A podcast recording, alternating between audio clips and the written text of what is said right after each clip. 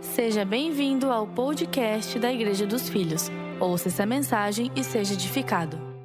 Quando falamos sobre vida abundante, nós falamos, nos conectamos com sucesso, uma palavra tão difundida na nossa geração, nos conectamos com prosperidade, que por alguns é mal interpretado, nos conectamos com uma vida saudável, com uma vida leve, cheia de graça. Essas são características de uma vida abundante. Você sabe que em novembro de 2020, há um ano atrás, nós pregamos aqui nesse púlpito duas ou três mensagens, falando um pouco sobre a realidade da perspectiva bíblica sobre finanças, administração, recursos. E eu sei que para algumas pessoas esse assunto ele pode ser até um tabu. Eu sei que para algumas pessoas elas se sentem desconfortáveis quando a gente toca no assunto dinheiro, quando a gente toca no assunto sobre os recursos que Deus te dá, administração. A verdade é que, infelizmente, existem muitos falsos mestres que pegam versículos específicos e abusam da inocência das pessoas, abusam e manipulam. Eu não tenho medo de falar isso, eu não tenho medo que vai ser gravado, eu não tenho medo de dizer que tem muitos lobos disfarçados de pastores. E por causa desse ensino errado, uma falsa teologia da prosperidade, por causa dos exageros, a sociedade vai criando bloqueios. A sociedade vai criando paradigmas. Isso vai se tornando um tabu. De 20, 30 anos para cá, muito se fala dessa falsa prosperidade que eles pregam. E você não precisa muito longe para descobrir. Basta você ligar sua TV em alguns canais, você já vê tanta deturpação do evangelho. Isso não tem nada, nada a ver com o evangelho. Porque o evangelho não se trata de comprar a bênção. O evangelho se trata de ser uma bênção. Então, quando as pessoas usam versículos isolados para vender bênçãos, vender cura, compra isso aqui, faz isso aqui que você vai ter cura, compra isso aqui, faz isso aqui que você vai ter um novo negócio, que você vai desamarrar teu casamento. Irmão, é tanto blá blá blá. E eu não tenho medo de falar que são pessoas que estão fazendo um desserviço para o evangelho. Isso acaba criando bloqueio nas pessoas. Mas a verdade é que a Bíblia, a palavra de Deus, tem mais de 2.300 versículos, é muito texto, que trata sobre dinheiro, recursos, bens, posses, administração financeira como um todo.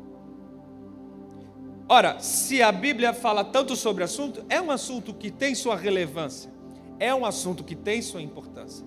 Então, meu papel aqui, hoje, é te ensinar. Ensinar eu não vou prometer bênção, não vou vender nada no final, pelo contrário, meu chamado é para ensinar Bíblia. E por mais que você talvez crie algum bloqueio, acha que igreja não é para isso, eu não quero te escandalizar, amado. Eu não quero te deixar desconfortável. Mas a Bíblia fala muito sobre o assunto, é um tema importante. Mais das metade das parábolas de Jesus tratavam de dinheiro. Sabia disso? É só você ler um pouquinho da Bíblia. Porque dinheiro é importante para nós. O que, que você faz sem dinheiro? Você come sem dinheiro? Você viaja sem dinheiro? Hã? Você vive hoje em dia sem dinheiro? Então o dinheiro faz parte da nossa vida. A gente precisa aprender a lidar com ele, colocar ele no lugar correto. A gente precisa submeter o nosso dinheiro ao senhorio de Cristo. Então você vai entender que o que você coloca na mão de Cristo, ele multiplica, ele potencializa. E é óbvio que dinheiro não te traz uma vida saudável. Já diz o ditado: dinheiro não traz felicidade. Não é verdade? É óbvio. Mas grande parte da maneira como as pessoas encaram o dinheiro pode servir para te dar sucesso ou te dar uma vida frustrada. Você sabia que aqui no Brasil a maior parte dos divórcios acontecem por causa de dinheiro? Você sabia disso? É estatística, é dado. Ou seja, famílias estão sendo destruídas porque em algum momento teve problema na administração dos recursos que Deus deu. Então é um assunto que precisa ser ensinado. E se há 12 meses atrás, um ano atrás, nós ensinamos, o que Deus colocou no meu coração é, pelo menos uma vez por ano, ensine o povo. Pelo menos uma vez por ano toque no assunto. É sensato. Amém? Vocês estão comigo? É sensato isso? Amém? Então você veio aqui para ouvir a palavra, a voz de Deus. Eu te convido a fechar seus olhos comigo. Pai, nós estamos aqui para ouvir a tua voz. Nós já sentimos a tua presença, já te louvamos, já te adoramos, mas agora nós queremos ouvir a tua palavra real, a verdade. Que o Senhor venha trazer discernimento a todas as coisas, paz ao coração, quebrar todo sofisma, todo engano, todo paradigma, que todas as mentiras do diabo sejam destruídas e que o Senhor possa construir a verdade da tua palavra em nosso interior, porque nós de fato reconhecemos que é a verdade que nos liberta. Amém. Amém. Como ter uma vida abundante? Essa é uma boa pergunta para a gente poder começar a falar sobre o assunto. E eu já quero ir direto ao ponto, eu quero começar com a conclusão. Como ter uma vida abundante? A resposta é: o segredo de ter uma vida abundante é dar. O segredo de ter uma vida abundante é não ser apegado a nada, mas ser generoso, ser desprendido, é oferecer e compartilhar. E é óbvio que eu não estou tratando aqui apenas de dinheiro. Dinheiro também faz parte. Mas tudo na nossa vida nós precisamos aprender a compartilhar, especialmente seus talentos, sua habilidade e o seu tempo. Tempo é a moeda mais valorosa, a mais valiosa da nossa geração. Então, quando você aprende a compartilhar o tempo que Deus te deu, você começa a desfrutar de uma vida abundante. Eu quero usar palavras de Jesus, mas antes eu vou começar com palavras do salmista Davi. No Salmo 1, você que está em casa também pode participar com a gente. O versículo 1 do primeiro salmo bíblico diz assim: Como é feliz aquele que não segue o conselho dos ímpios, que não imita a conduta dos pecadores, nem se assenta na roda dos zombadores. Algumas versões dizem assim: nem se assenta na roda, na, na roda dos escarnecedores. Como é feliz? O salmista está dizendo: como tem uma vida abundante é bem-aventurado. Como tem abundância a pessoa que, dois pontos, e ele começa a dar alguns conselhos. Então preste atenção nos conselhos do salmista Davi. Ele vai para o versículo 2, ele diz: Pelo contrário, essa pessoa ele tem prazer na lei do Senhor, e nela medita de dia e de noite. Escute isso aqui: a lei. Essa palavra aqui no original é a palavra Torá, em hebraico. Torá está retratando os cinco primeiros livros da Bíblia. Nós conhecemos hoje como o Pentateuco. O Pentateuco é toda a palavra de Deus que Davi tinha acesso até então. Na época, tudo que eles tinham. Ou seja, Davi não estava falando da lei de Moisés. Não é quem tem prazer na lei de Moisés. Mas Davi estava dizendo é quem tem prazer na palavra de Deus é quem abre o Gênesis e desfruta, fala: Uau, Deus, como o Senhor projetou esse Éden, uau, como o Senhor salvou a família de Noé. Uau, é, é quem tem prazer, é quem se deleita na palavra, nos princípios que Deus estabeleceu. Então vamos para o verso 3. Essa pessoa é como uma árvore plantada à margem do rio, que dá o seu fruto no tempo certo. As suas folhas nunca murcham e tudo que ele faz, tudo que ele faz, olha que incrível isso, a gente precisa aprender com isso. Vida abundante. Eu não preciso perguntar para você que veio aqui, quantos gostariam de prosperar em tudo que fazem? Uma pergunta óbvia. Todos nós. Se você tem um projeto, você quer que esse projeto prospere. Se você tem um emprego novo, você quer que isso prospere. Se você tem um negócio novo, você quer que isso prospere. Você entrou agora numa família, no casamento, você quer que o seu casamento prospere. Todos nós queremos que todos os passos e decisões da nossa vida venham a prosperar. Então, você precisa se atentar, prestar muita atenção nesse salmo. Porque para você prosperar em tudo, Davi começa dizendo três coisas que você não deve fazer. Você prestou bem atenção? Que você leu comigo. O primeiro versículo, a primeira coisa que você não deve fazer, jamais, é ouvir o conselho dos ímpios. Por favor, você que está online, escreve isso aqui para mim no chat. Três coisas que você não deve fazer jamais. A primeira delas, Davi diz: não ouça o conselho dos ímpios. Então eu lhe pergunto: quem é? Quem é que você pergunta? Quem é que você vai ouvir, escutar quando você precisa tomar uma decisão importante? Então, quando você precisa investir em algo, quando você precisa se associar a alguém, desassociar-se, quando você precisa se mudar de localidade, mudar de emprego, para quem que você pede conselho? O salmo está dizendo: jamais ouça o conselho dos ímpios. Que é, pastor? Eu tenho lá um rapaz, um amigo que ele é bom, ele já fez pós-graduação, é uma menina inteligente, ele vai me ajudar. Eu vou te explicar o porquê. Porque você tem uma coisa que o ímpio não tem. Você tem algo de precioso, carrega em você o Espírito Santo de Deus. O Espírito Santo que conhece todas as coisas, que já viu o teu passado, ele viu o presente, mas ele já viu o teu futuro. Então você tem uma decisão importante para tomar na sua vida? Pergunte para o Espírito Santo de Deus. Tome conselho, Salomão diz na multidão de conselhos a sabedoria. Mas Davi diz assim: não tome conselho de quem é ímpio. Tome conselho na igreja, tome conselho dos pastores, tome conselho da sua liderança, do seu discipulador, tome conselho com o seu cônjuge, que é uma só carne contigo. Mas cuide para não ouvir a voz errada, porque muitas vezes o diabo vai usar a voz do ímpio para causar dúvida, incredulidade e confusão na tua mente. Segundo conselho de Davi é: não imite a conduta dos pecadores. Está dizendo assim: não espelhe a conduta dos pecadores. Paulo diz assim, lá em Romanos 12, ele fala assim: não se conforme com esse mundo, não vos amoldeis, não tome a forma, está entendendo? É a mesma coisa que o salmista está dizendo. Não tome a forma, não imita a conduta de quem é pecador. Ah, pastor, mas lá no meu trabalho só bate meta quem faz aquele negocinho escondido debaixo do pano. Eu sei que é errado, pastor, mas lá só bate meta quem faz isso. É? A conduta de quem que você está imitando lá? Você acha que dando esse jeitinho brasileiro, dando esse elástico, que você vai ser bem sucedido e vai ter uma vida abundante? A palavra de Deus está te ensinando. Alguém está disposto a aprender aqui? Amém? Não imite a conduta dos pecadores. Não se espelhe nos pecadores. Mas se espelhe e se inspire em Cristo Jesus.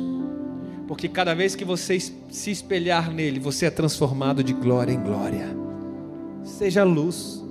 Pode ser que o resultado no momento aparente não venha a ser tão positivo, mas acredite, você está plantando semente poderosa, você está plantando vida abundante, daqui a pouco vai produzir fruto na hora certa, amém? Quer ser bem sucedido? Quer prosperar em tudo? Para de imitar a conduta dos pecadores.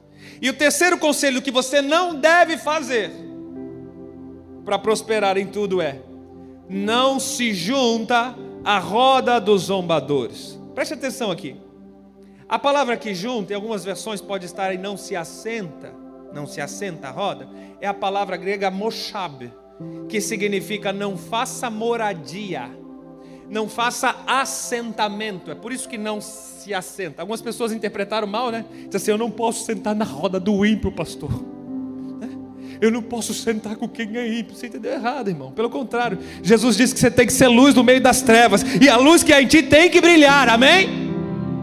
Agora não fica ali.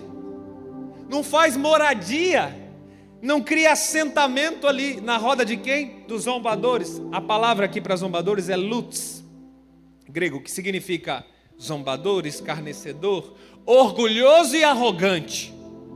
Então o que, que o salmista está dizendo? Na versão 2021, bem atualizada. Não se mantenha naquele grupo de WhatsApp de escarnecedores. Está entendendo? Não permanece naquele lugar que só te faz mal, que só tem gente improdutiva, só tem zombador, escarnecedor, orgulhoso, arrogante e prepotente. Gente que se sente o dono da verdade. Ali não é lugar para você estar. Você pode passar a luz do Evangelho, brilhar, evangelizar, amém. Agora, permanecer, fazer morada, criar estadia, manter a sua base lá, criar um assentamento. Cuidado. O conselho de, de Davi é cuidado. Porque se você quer prosperar em tudo e ter uma vida abundante, jamais você vai conseguir com esse circuito de relacionamento. Com esse tipo de pessoas tomando conselho de ímpios, se assentando em roda dos caras, cuidado. E agora Davi vai para duas coisas que você deve fazer. Nós vimos três coisas que você precisa evitar e duas coisas que você deve fazer. Então ele parte para o versículo 2, ele diz assim: Antes tem prazer, deleite, antes você desfruta da palavra de Deus e dos princípios de Deus, e medita na palavra de dia e de noite. Guarde isso aqui, são duas coisas positivas. É um comportamento que você deve ter daqui por diante, e eu vou te ensinar. Meu objetivo aqui é ensinar você esse comportamento. Ter prazer na palavra de Deus e meditar na palavra de dia e de noite. O que que, o que, que Davi está querendo dizer com isso aqui? A palavra para meditar, a palavra agar, significa meditar, pensar, estudar. Mas ela também significa proferir e falar. Olha que interessante isso. Porque quando ele diz que você tem que ter prazer, meditar, é entender, pensar, raciocinar, mas também declarar, falar e de dia e de noite, nos fala de um tempo ininterrupto. É todo momento. Por isso Paulo diz assim: orai sem cessar. Meu conselho para você, quando você acordar, a primeira coisa que você pense, a primeira coisa que vem à mente, traga a palavra de Deus para a sua vida. Diga assim: hoje eu acordei pela graça e pela bondade de Deus. E eu sei que Deus tem um dia maravilhoso me esperando. Eu sei que eu sou amado, justificado, filho do Deus vivo. E onde eu vou entrar, eu vou mudar a atmosfera. Eu sei que Deus está comigo e que as coisas boas, a boa, perfeita e agradável vontade vai se cumprir no meu dia hoje. E declara. Medita, pensa aí. Declara sobre o seu dia declara na hora do almoço, está fazendo comida, está lavando uma louça, vai declarando, vai pensando, meditando na palavra de Deus, está dirigindo, está se deslocando de casa para o trabalho, vai declarando, vai pensando, vai meditando. Porque essa pessoa é quem tem prazer, é quem tem deleite na palavra de Deus. Ela está trazendo à memória aquilo que traz esperança. Ela está ligando na terra aquilo que foi ligado nos céus. E certamente você vai passar a ter uma vida incrível, um dia incrível, uma vida em abundância, porque a palavra de Deus está se tornando viva em você. Sabe o que é meditar de dia e de noite? É chegar a ponto de quem olhar para você se confundir. Será que é a Daiane que está falando ou se é a palavra de Deus que está falando através dela? Será que é a sala que está proclamando ou será que é o Deus vivo proclamando através da boca dela? É confundido a sua voz com a voz do Espírito Santo. É confundido o seu pensamento com o pensamento de Jesus. Você se torna um com a palavra e a palavra é um com você. É isso. É bem-aventurada essa pessoa, essa pessoa vai experimentar uma vida abundante, não tem como. E tudo que ela fizer vai prosperar. E quando a Bíblia fala tudo, irmãos, é tudo mesmo. Tudo que você fizer vai prosperar. Você está pronto para receber o que eu tenho para te falar? Você está pronto também? Você promete que não vai se escandalizar comigo? Promete? Esse abençoado aqui, esse bem-aventurado que Davi está falando, quando ele diz que vai prosperar em tudo, ele está falando que até mesmo. Posso falar ou não? Posso falar? Ele está dizendo que até mesmo os teus erros podem prosperar. Você não está entendendo?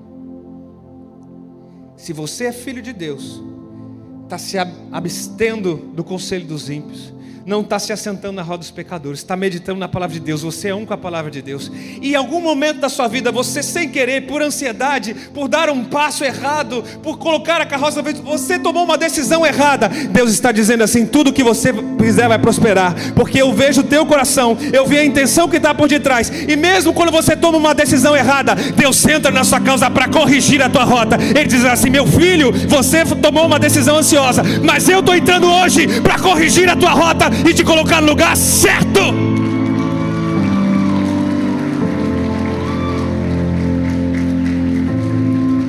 Tudo que fizer vai prosperar. Olha isso, igreja. Será que você pode tomar posse dessa palavra e dizer assim: tudo o que eu fizer, tudo o que eu fizer, declare, tudo o que eu fizer, eu vou prosperar. Pequenas decisões, grandes decisões, tudo é tudo. Olha que poderosa é a palavra de Deus. Prosperidade, a Bíblia fala de prosperidade. Mas prosperidade não é sobre olhar humano, a perspectiva humana. Você sabia que o padrão do reino de Deus é prosperidade? É o padrão de Deus e é o padrão do reino. A Bíblia diz que Deus está centrado num torno de glória, coroado de majestade. O tabernáculo no Antigo Testamento de Moisés era cheio de ouro, em todos os lados. O templo de Salomão teve toneladas e toneladas de ouro, prata, pedras preciosas. O padrão do reino de Deus é prosperidade. Tem muita gente que canta, eu quero ir para o céu, eu quero morar no céu. Você sabia que a nova Jerusalém que vai descer do céu, nesse lugar onde nós habitaremos com Cristo, as ruas são de ouro. Olha o padrão do reino. Essa cidade celestial que vai descer, está lá em Apocalipse 21, depois você lê em casa. A cidade celestial, as ruas são de ouro. O muro, irmão, é de jaspe e esmeralda. A cidade é toda murada em volta, jaspe e esmeralda. Olha o padrão do reino de Deus. Você não está entendendo? Estou pregando Bíblia. Essa cidade tem 12 portões enormes. Cada um desses portões são feitos de pérolas. Olha o padrão do reino de Deus, irmão. Ou seja, é da vontade de Deus que você prospere. Salmo 35 diz que Deus se alegra com a prosperidade do seu filho. O pai se alegra, amém? Eu não estou aqui pregando contra a pobreza, eu estou ensinando. Talvez você não sabia disso, mas a pobreza é resultado do pecado de Adão. Deus não criou o ser humano para ser pobre, para passar miséria, passar fome. Não. É resultado do pecado original de Adão. Deus criou um Éden perfeito, colocou Adão no jardim e diz assim: desfruta, meu filho, gasta à vontade. Já pensou você ter um cartão assim, ilimitado, que foi o papai do céu que te deu? Já pensou? Né? Tem o cartão black, esse é o cartão assim, que seria, né? Cartão celestial, né? O infinity do papai né? O nome, né? qual que é o nome que está na linha? Aba, ah, paizinho querido. qual que é a data de validade desse cartão? Não tem. Já imaginou isso? Era Adão no Éden. E Deus diz assim: desfruta, meu filho, à vontade. Mas Adão, quando desobedece a Deus, então Deus o lança para fora do jardim, que é um lugar que ele teve que suar muito, ralar muito, teve que fazer o que ele jamais imaginava. Então ele experimenta de escassez, de aridez, ele experimenta de pobreza. Nós entendemos que pela desobediência de Adão, a pobreza veio para o mundo. Mas a Bíblia afirma que pela obediência de Cristo Jesus, riqueza e prosperidade, você tem acesso ao reino de Deus. Se pela desobediência do primeiro Adão a pobreza veio, pela obediência do segundo Adão a prosperidade veio. Paulo diz que você é herdeiro de Deus e co-herdeiro com Cristo. Cristo é nosso irmão mais velho, no sentido de herança, de ter direito. Por que, que eu estou te ensinando isso? Preste atenção. O que na lei, na antiga aliança, era condição, era promessa, agora na nova aliança em Cristo Jesus se tornou direito. Você não precisa pagar mais promessa, você só precisa desfrutar do que Deus já te deu. Isso é poderoso, irmão, porque o que era merecido por Cristo perfeito, agora é nosso por direito. Nós não vivemos mais debaixo de promessas, de condições. Qual era a condição do Antigo Testamento? Se você andar bonitinho, se você andar na linha, se você adorar somente a Deus e se pagar as taxas, tá entendendo? E se pagar as taxas, aí Deus vai abrir as janelas dos céus e te abençoar. A nova aliança é assim, porque Cristo pagou todo o preço na cruz do Calvário, você tem acesso a todo o trono da graça, a toda a riqueza, as bênçãos espirituais, separadas dos lugares celestiais, em Cristo Jesus. Olha que poderoso isso, você tem acesso, agora você tem direito.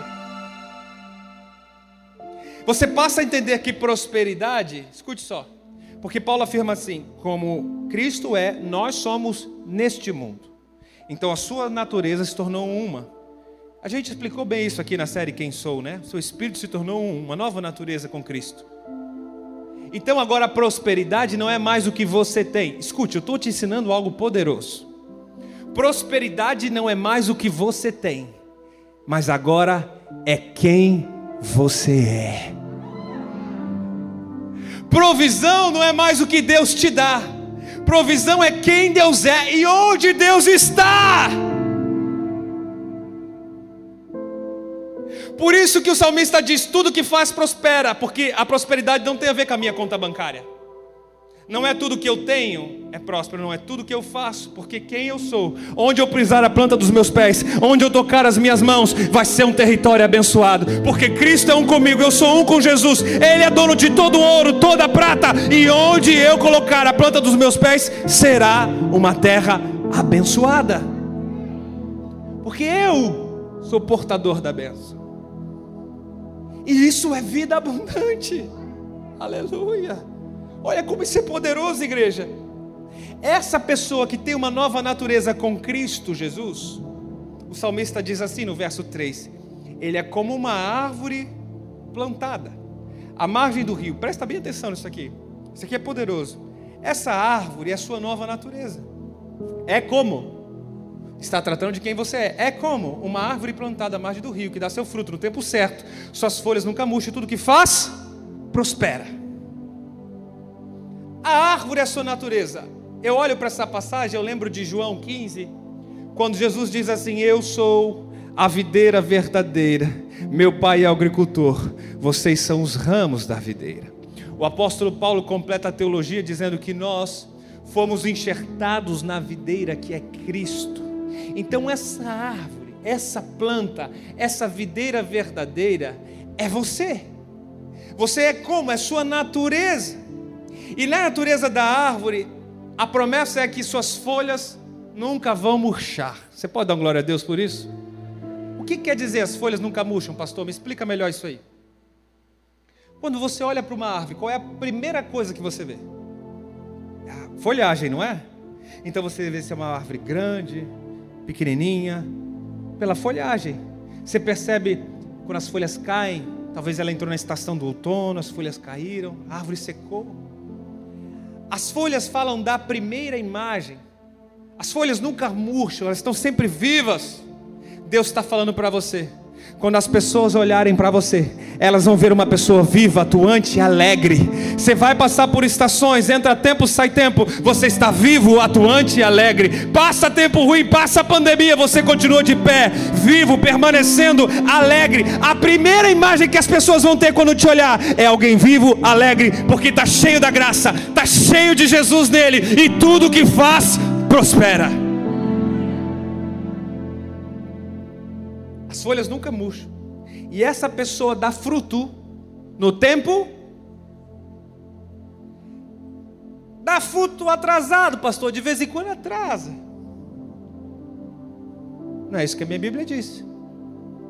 Pastor, demorou, minha bênção, mas chegou. Isso não é bênção, não. Você pode ter recebido migalha. Porque a bênção de Deus ela vem na hora certa, ela, ela tem dia, hora, data exata para acontecer. Começa a mudar seu linguajar. Deus não atrasa e não falha. Ele vem na hora certa.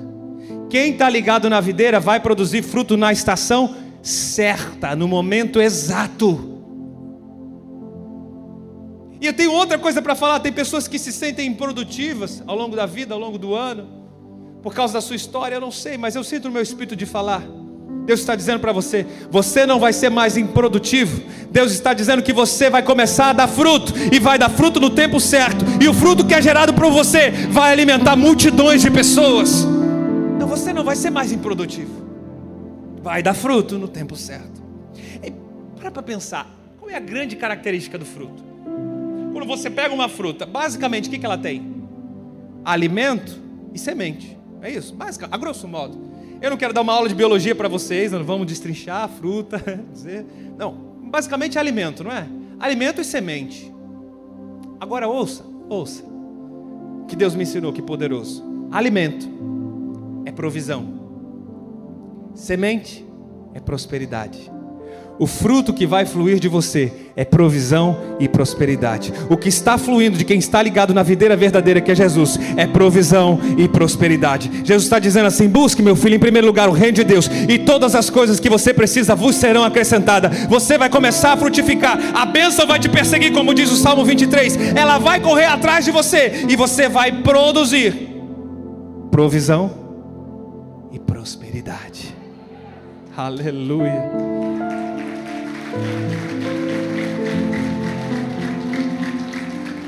Quando eu olho para a fruta, alimento e semente. Alimento a gente sabe para que é: satisfazer. E semente? O que você faz com a sua semente? O que você faz com a semente que Deus deu para você? Semente foi feita para semear, pastor. É, e você tem semeado? Deixa eu te ensinar. O que não é para comer é para semear. Pegou? Está pegando? O que está sendo gerado através de Deus em você não é para comer? Não resolve o teu problema? Semeia. Porque o que Deus dá para você ou é para alimentar, ou é para ou é para dar provisão, ou é para semear. É porque Deus quer fazer coisas maiores, mais poderosas, e o princípio de Deus não falha. Tudo aquilo que o homem semear, certamente, já bem falou a pastora Sara hoje que você semear, certamente vai colher. Então, o problema é que tem muita gente comendo sementes. Tem muita gente que deveria plantar e anda comendo sementes. Eu assisti a mensagem do bispo domingo passado, mesmo à distância. Eu vi que ele enfatizou o ensino de 2 Coríntios 9, que é maravilhoso. É quando Paulo afirma: aquele que semeia pouco, colhe. Aquele que semeia com fartura, colhe com colhe com fartura, colhe em abundância. Olha a vida abundante aqui. Ora, se aquele que semeia pouco, colhe pouco, aquele que semeia muito, colhe muito. Logo, aquele que não semeia nada, colhe. Aquele que não semeia nada, colhe. Não é inteligente pensar assim? Então eu te pergunto, o que é que você tem feito com as tuas sementes? Aí você não sabe por que, que não está colhendo. Deus te deu semente para plantar, não para comer. Semente não foi feita para comer. Provisão é para comer, semente foi feita para plantar. Então Paulo diz assim depois: olha, quando você contribuir, ele está falando sobre finanças, o capítulo inteiro. Quando você contribuir, faça com alegria, porque Deus ama quem dá com. Então Paulo diz assim: não faça por tristeza ou com tristeza, nem por necessidade. Escute isso aqui. Essa falsa teologia pregada aí na, na televisão, nas religiões, que ela diz que você tem que barganhar, tá benção? Você tem que pagar pela benção. O indivíduo passa o ano inteiro sem ver Jesus, irmão. Não bate nem na porta. Aí quando ele está na pindaíba, a Giota está batendo na porta, o banco está ligando todo dia sem parar, está trocando de número, está mudando de casa, está se escondendo, está na pindaíba. Aí ele vai querer comprar a benção de Jesus. Aí ele vai naquela campanha forte. Chega lá, o, o camarada diz assim: entrega tudo. Entrega seu carro que você vai receber mais. Entrega tudo. A pessoa já estava longe de Jesus, irmão. Isso não poderia ser mais falso, mais escandaloso, mais asqueroso, mais terrível possível. Ensino errado. Sabe essa história? Entrega teu Isaac. Só teve um Isaac na Bíblia e um Abraão, irmão.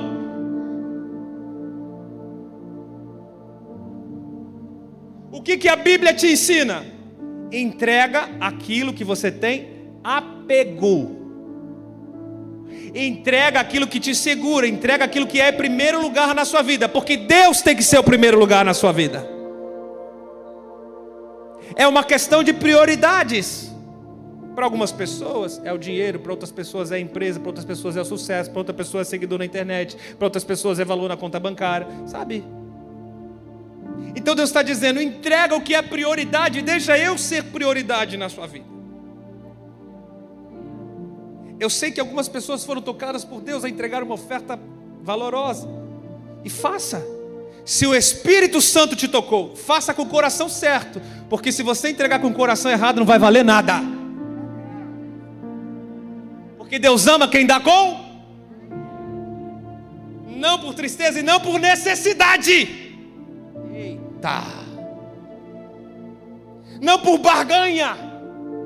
Não queira comprar a Deus. Deus quer se relacionar com você. É fato que quem semear vai colher. De Deus não se zomba. Pastor, mas eu vi lá naquele canal, naquela TV, os testemunhos, as coisas aconteceram. Irmão, de Deus não se zomba. Que o homem semear certamente vai. Mas essa colheita vai durar quanto tempo? Essa colheita vai servir para quê? Vai mudar a eternidade da pessoa? Jesus diz assim: não trabalhe pelo tesouro que corrói, que a traça, que a ferrugem destrói, que a traça corrói, mas trabalhe pelo tesouro que é eterno, pelo reino de Deus, que aquilo não tem preço. Deus colocou no seu coração uma determinada oferta, faça, irmão, mas faça correndo. Foi o Espírito Santo que falou. Você não foi movido numa campanha, num blá blá blá de televisão, não foi naquele emocional, não foi usando um versículo barato, medíocre, sem teologia, sem verdade. Foi Deus que te falou quando você estava orando. Faz, faz correndo. Isso é Bíblia. Estou te ensinando o jeito certo. Mas Deus tem o seu padrão. O Evangelho é sobre dar, não necessariamente dar dinheiro. O bispo não falou aqui semana passada? Abraão deu uma costela, ele recebeu uma esposa. O Evangelho é sobre dar de Gênesis a Apocalipse. O Evangelho é sobre oferecer, compartilhar. O Evangelho é sobre isso. Será que você ainda não entendeu? Tem alguém aqui disposto a aprender do Evangelho? Amém? Adão entregou uma costela, recebeu uma esposa. Noé entregou uma arca, recebeu um novo mundo. Quanto tempo você acha que Noé levou para construir uma arca? Exigiu tempo, habilidade, dinheiro. Abraão entregou Isaac ganhou uma nação, pai de multidões.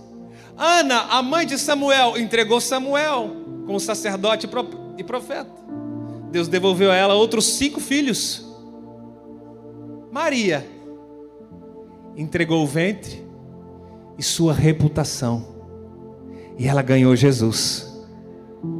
Deus Pai entregou o seu único filho para ganhar o seu coração. Jesus o Cristo, ele se entregou para ganhar uma igreja. O Evangelho é sobre entrega, o Evangelho é sobre compartilhar, o Evangelho é sobre oferecer algo de valor. De Gênesis a Apocalipse, a Bíblia nos conta isso. A Bíblia nos diz isso. Quer viver uma vida abundante? O que é que tem na sua vida que você está retendo que ainda não entregou? É isso mesmo, a minha pergunta é o que é, não quanto é. O que é que você ainda não entregou de fato para Jesus? Por isso o salmista diz assim: medita na palavra, porque é o evangelho que vai te mostrar que a vida com Deus é uma vida de renúncia. Por isso Jesus disse assim: Olha, quem não negar a si mesmo, não carregar a cruz, não andar comigo, não é digno de mim. Por isso ele diz assim: quem não largar pai, mãe, cunhado, sobrinho, sogra, periquito, papagaio, rottweiler, não é digno de mim. O evangelho é sobre renúncia. Você não entendeu? é sobre oferecer, é sobre compartilhar o pão. Por isso que Atos dos Apóstolos diz assim: mais bem-aventurado é dar do que receber. Que, que a Bíblia está te ensinando? Melhor é oferecer do que apenas olhar para o seu próprio umbigo. Melhor é pensar no próximo do que pensar apenas na sua causa. Gente, essa viagem para nós nos marcou tanto, tanto, tanto. Essa viagem ao sertão. A gente foi nessa caravana com o coração disposto a dar. Tinha várias coisas no nosso coração para dar, para oferecer. A verdade é que eu cheguei lá e eu fui constrangido de tanta coisa que eu recebi. Já no começo, no primeiro dia, a gente foi recebido com um cuscuz maravilhoso. E diz assim: Minha mulher preparou o melhor cuscuz do mundo para receber vocês. Aí no dia seguinte o pastor chegou com doce de leite rapadura, oh coisa boa. E ele veio assim: Eu vim aqui dar, eu vim aqui servir vocês. E ele veio com o coração alegre, feliz, radiante. Ele entendeu que melhor é dar que receber. Aí no outro dia ele estava entregando camisas. Pega uma camisa, que número que você é? Pega outra camisa, distribuindo. Irmão, nós fomos, nós fomos para dar. Quando a gente viu, todo dia a gente estava recebendo. E não era só dos pastores. O povo sertanejo é um povo generoso. A gente entrava nas casas, as pessoas sempre ofereciam algo, um cafezinho, tinham poucas coisas para oferecer, mas o que tinham, compartilhavam. Entende isso? Não se trata do quanto você tem, se trata do que você tem, você está compartilhando. Talvez você sinta tão pequeno que não tenha nada a doar. Eu duvido, irmão, que você não tenha mais do que aquelas famílias que nós visitamos. Casas que nós chegamos de barro, que só tinha um fogão a lenha e um banquinho para sentar. Só. Consegue imaginar isso? E eles estavam dando, oferecendo. Eu fiquei tão constrangido, o pastor que falou: esse dia que você vai na minha casa, você vai tomar um café. Você vai... Por quê, pastor? Porque eu pedi para minha mulher fazer o melhor bolo do mundo. Você vai comer o melhor bolo da sua vida hoje. Olha o coração de quem quer compartilhar. Aí eu fui com a minha esposa, a gente experimentou, uau! que dele. E eles assim, gostou? Foi bom? Tá gostoso? Como quem tem o um coração generoso, quer compartilhar o pouco que tem. E aí eu fiquei tão constrangido, ele chegou e falou assim: Ó, oh, pastor, ganhei, a gente ganhou dos americanos um MP3, tem Bíblia falada, tem várias mensagens, um estudo bíblico para evangelizar o Nordeste. Aí ele chega com uma caixinha, assim, pastor, esse aqui é o teu. Eu falei assim: não, pastor não, eu não vou receber, eu me nego. Ficou mal, ficou ruim. Como assim? Mas não deixou quieto enquanto eu não saí de lá com aquele aparelho, porque ele entendeu que melhor é dar. Ele entendeu que o segredo está em compartilhar. É pouco que eu tenho, mas certamente eu posso abençoar a vida de alguém com o que eu tenho. A gente ficou tão constrangido. aprendendo dia após dia. Aí no último dia, Deus tocou meu coração, da minha esposa, de nós entregarmos um valor, uma oferta para Ele, um valor significante, valoroso para nós. E quando a gente entrega, a gente daí estava feliz. Era o dia que nós estávamos mais felizes. Era o dia que a gente estava mais radiante. No último dia a gente estava feliz, porque a gente estava dando. E aí ele, naquele dia, para receber, ele ficou constrangido. Falei, se alegra, homem, porque Deus está te dando graça, de graça melhor é dar do que receber. Evangelho é sobre contribuir, evangelho é sobre compartilhar. Vida, não existe vida. Qual é o segredo da vida abundante, igreja? Dar, compartilhar. Escute isso aqui. Jesus só multiplica os pães e peixes quando um garotinho entrega na mão dele. Se Deus não, não multiplicou algumas coisas na sua vida ainda, é porque você não entregou na mão da pessoa certa. Porque tudo que você entrega na mão de Jesus, Ele multiplica. Vou repetir. Tudo que você entrega na mão de Jesus, Ele multiplica. Esse é o poder de Jesus, e é no partir do pão, é no compartilhar que a multiplicação acontece. Você é como árvore, e preste atenção no que eu vou te dizer. O salmista diz: Você é como uma árvore a árvore não dá fruto para si. Você já viu a árvore dando fruto para si? Quem que usufrui do fruto de uma árvore? Os outros. Os animais, os passarinhos. A árvore não dá fruto para si mesmo. Ou seja, o que é que tem sido produzido em você que tem ficado em você? Cuidado com o que você retém. Tem gente que está retendo o que deveria dar e comendo o que deveria plantar. Pegou? Tem gente que está guardando, depositando o que deveria dar e comendo o que deveria semear. Jesus não olha apenas para o que você entrega, mas ele olha principalmente para o que você retém. Tem gente que acha que move o coração de Deus porque entrega algo grande, mas Jesus está interessado na realidade o que você reteve. Toma cuidado. Quando Jesus está lá no templo, sentado na beira do gasofilácio, os ricos vêm, entregam ofertas e dizem: Esse está sobrando. esse está entregando para se aparecer, esse aqui não entregou nem 1% do que tem. Aí chega a viuvinha com duas moedas. Tudo que ela tinha, ela entrega tudo que tinha. Jesus disse: Essa mulher fez a maior adoração. E sobre os fariseus, aqueles religiosos que estavam entregando da sobra, Jesus falou que estava guardado para eles, um mundo terrível, porque Jesus ele, ele olha aquilo que você não está conseguindo desapegar. Ei, o meu conselho para você é: desapega, desapega, desapega.